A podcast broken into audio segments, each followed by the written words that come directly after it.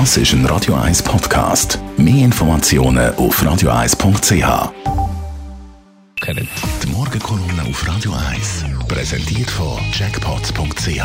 Das Online-Casino der Schweiz. Jackpots.ch.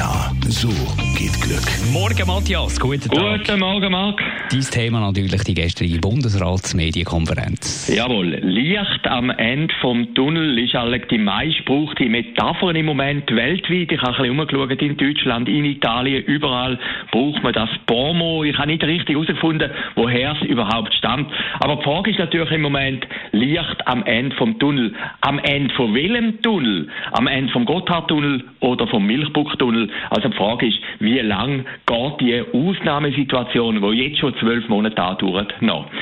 Positiv gestern beim Bundesrat, er hat das Gefühl gegeben von einer Geschlossenheit. Das hat man in den letzten Wochen, in den letzten Monaten nicht immer der Fall gehabt. Also man hat sich auch gewehrt gegen die Aussagen, es handelt sich um eine Diktatur.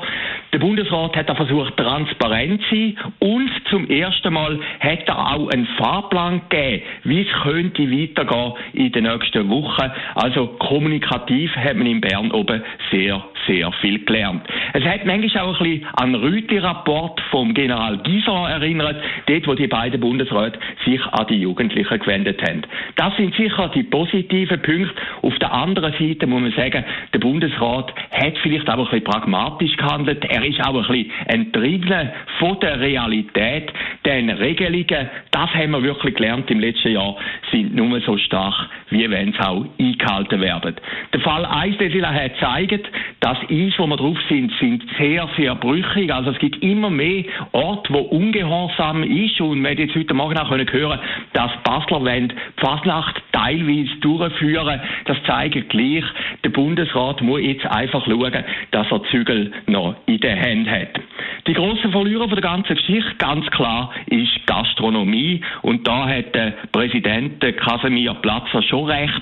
Also Gastronomen, die sehr, sehr viel gemacht haben, die Schutzkonzepte, die Sicherheitsmaßnahmen, die werden auf eine Art nochmal bestraft. 1. April sollte es losgehen. Es hat viele Restaurants, die keinen Aussenbereich haben.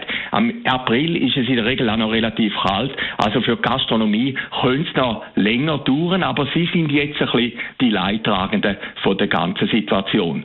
Wenn man die Medien heute Morgen durchschaut, kann man eins sagen, die Pressekonferenz vom Bundesrat ist relativ gut angekommen. Das ist in der Vergangenheit nicht immer der Fall gewesen. Und ich komme noch auf den Anfang zurück. Licht am Ende vom Tunnel. Die Frage ist, Gotthard oder Milchbuchtunnel oder vielleicht der Rosengartentunnel, ja, der ist gar nicht fertig gebaut worden. Danke vielmals, Matthias Acker, zum Nachlass auf radio1.ch. Die Morgenkolumne auf Radio 1.